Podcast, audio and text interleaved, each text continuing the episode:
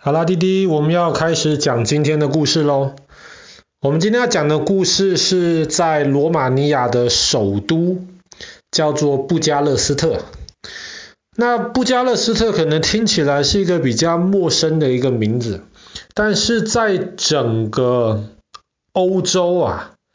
整个欧洲地区，你如果只是看人口的话，那其实布加勒斯特是全欧洲第六大的城市。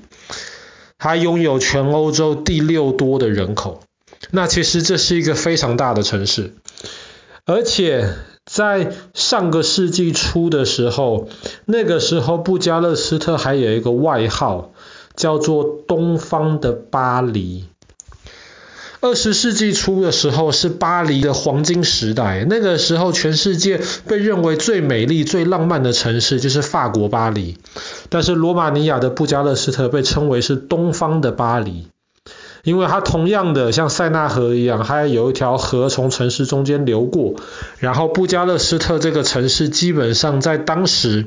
它的建筑物受到很强烈的巴黎风格影响。那在传统历史上，它也受到很多那种拜占庭帝国留下来的那种影响，非常的繁复，然后金光闪闪的。所以这两种风格的那种。这种建筑物融合在一起，就变成了那个时候的布加勒斯特。那么今天，即便我们到布加勒斯特去的话，其实还有一个小小的一个博物馆，就叫做小巴黎博物馆。在那里面，其实就非常完整的保留下来，当时在布加勒斯特的这个社会中上阶级的有钱人，然后他们的生活是怎么样能够试着去模仿当时在花都巴黎那些这样子人的生活方式，可是又留有自己的特色。那么这个小巴黎博物馆其实本身不大，但是如果有机会去布加勒斯特的话，其实还蛮适合参观的。但是我们今天的故事的重点不是小巴黎博物馆，我们今天要讲的是，你如果去布加勒斯特，你一定不可能错过最明显、最引人注目的一个建筑物。滴滴应该知道吧？爸爸去年讲故事的时候讲过，全世界最高的建筑物，当然是目前啦，当然是杜拜的那个国王塔。可是全世界最重的建筑物，滴滴可能没有想过这个问题。全世界最重的这个建筑物，就是我们今天要讲的布加勒斯特的这个议会宫。议会宫呢，现在它其实是罗马尼亚的国会，它的上议院跟下议院都在议会宫里面。那么除了国会之外呢，议会宫里面还有三个博物馆。这其实是一个非常大的建筑，你如果算面积，它没有美国五角大厦那么大，但是你如果算体积，把它里面全部装满水的话，它可以装多少水？那么这个议会宫其实比五角大厦还要大。为什么当时会盖一个议会宫这样子的一个建筑物呢？其实。讲到这里，就需要讲回在第二次世界大战之后，罗马尼亚一个很有名的一个独裁者，他的名字叫做西奥塞古。那么西奥塞古呢，他从小就被当成领导人来培养，然后他其实也是一个共产主义的一个信徒。然后当他成为了罗马尼亚领导人的时候，有一次他到北韩。现在叫做朝鲜。他在北韩去拜访的时候呢，那个时候北韩正在大力建设他们的首都平壤。那爸爸过几个月有机会会讲到北韩的故事。那么平壤在建设啊，然后在那个时候，北韩就开始了所谓的主体思想。这个我们同样讲到北韩的时候再讲的比较多一点。但是主体思想基本上就是去崇拜。当时北韩的这个领导人，然后去建设很多很大规模的这些建筑物，来荣耀这个领导人，来赞美这个领导人为这个国家做了多少的一些功夫。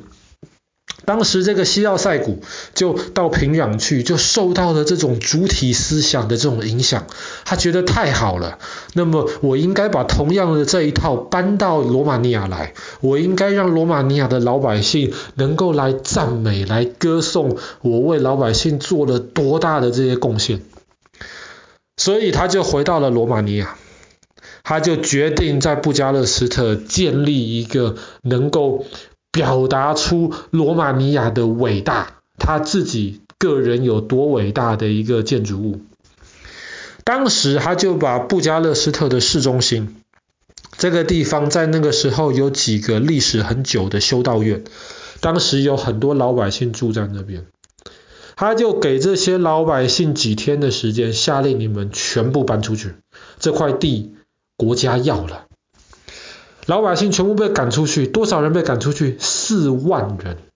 四万人就这样子在短时间之内被踢出了自己的家，然后在那边留下来的这些古董的这些修道院的建筑全部被铲平，然后就开始挖地基。这个地基挖得很深，这个议会宫呢，其实它当时的名字叫做人民宫，因为在领导人的心里面，这个伟大的建筑物是要献给罗马尼亚的人民的。我们还是叫它人民宫好了。当时要挖这个人民宫的时候呢，罗马尼亚的人民是吃不饱也穿不暖，这个国家在当时是一穷二白，老百姓生活很辛苦。可是还把老百姓都赶出去了，然后开始挖地基。这个地基挖了很深，人民宫的地基地底下有八层，有人说九层。爸爸不知道到底真的是八层还是九层，但是爸爸知道最下面的一层不能给观光客参观的地方，那里是用非常非常厚的钢筋水泥做出来的，而且在那个最下面的那一层有很大的礼堂，然后有能够让一千五百多人居住生活的地方，在那边就是给领导人准备的，如果发生了。核子战争的话，领导人躲到最下面那一层绝对安全，而且在在最下面的那一层，他还是能够指挥罗马尼亚的军队跟人民进行反抗。这个人民宫呢，上面有九层，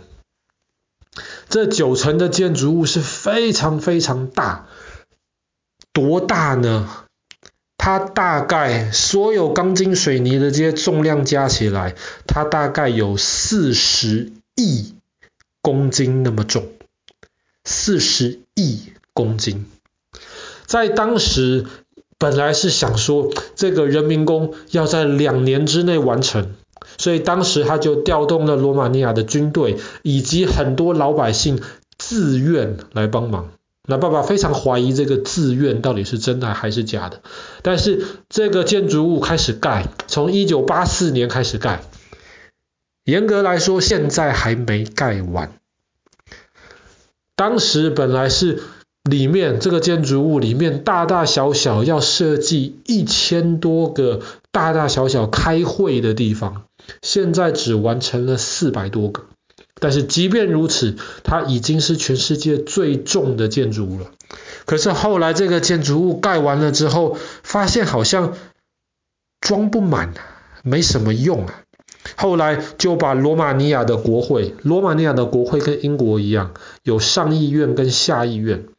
当时上议院跟下议院本来是在不同的其他的那些建筑物里面去，他就把这些上议院跟下议院都搬进了这个人民宫，所以现在我们又叫做议会宫。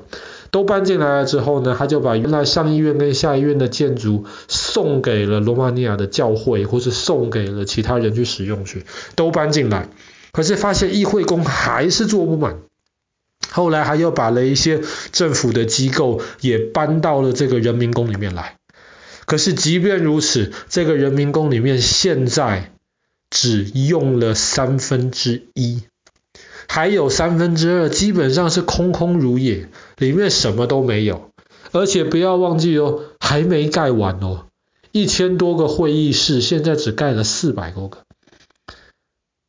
这么多钱就这样浪费掉了，这些钱、这些资源足以让罗马尼亚的老百姓吃上好几年很好的食物。而且为了维持这一个还没盖完也没有使用满的这个人民宫，他每年需要用的电是罗马尼亚除了布加勒斯特之外，因为布加勒斯特是很大的城市，一个中型城市一整年的电，基本上议会宫要用的就是这么多。这么大的一个建筑物盖完了放在那边没什么用。也不能说没什么用，因为它外面后来基本上罗马尼亚进行了赛车比赛的时候，在外面就是建了一个跑道，有点像蒙纳哥那个跑道，就是围绕着议会宫可以让大家比赛，所以估计在里面能够看到外面的这个比赛也还不错。可是花了这么多的资源，后来就有一个澳洲非常有钱的一个商人，叫做梅朵。那么梅朵就说：“好，我出十亿美金要把你这个人民宫买下来。”可是后来罗马尼亚政府说不卖，这个是属于人民的，我们不可以把这个这么代表性的这个建筑物卖掉。那么现在这个人民宫是可以参观的，观光客可以到里面去，可以参观里面的博物馆。然后也可以参观里面其他一些有开放的一些房间，里面的装饰是无比奢华，那个水晶吊灯就好多好多个，然后里面也用了各地最好的一些建筑的材料，但是这种钱花了这么多钱，真的是打水漂，全部浪费掉了。好了，那么我们今天的故事就讲到这边。金氏世界纪录认证，全世界最重的建筑物，就是罗马尼亚首都布加勒斯特的这个议会宫。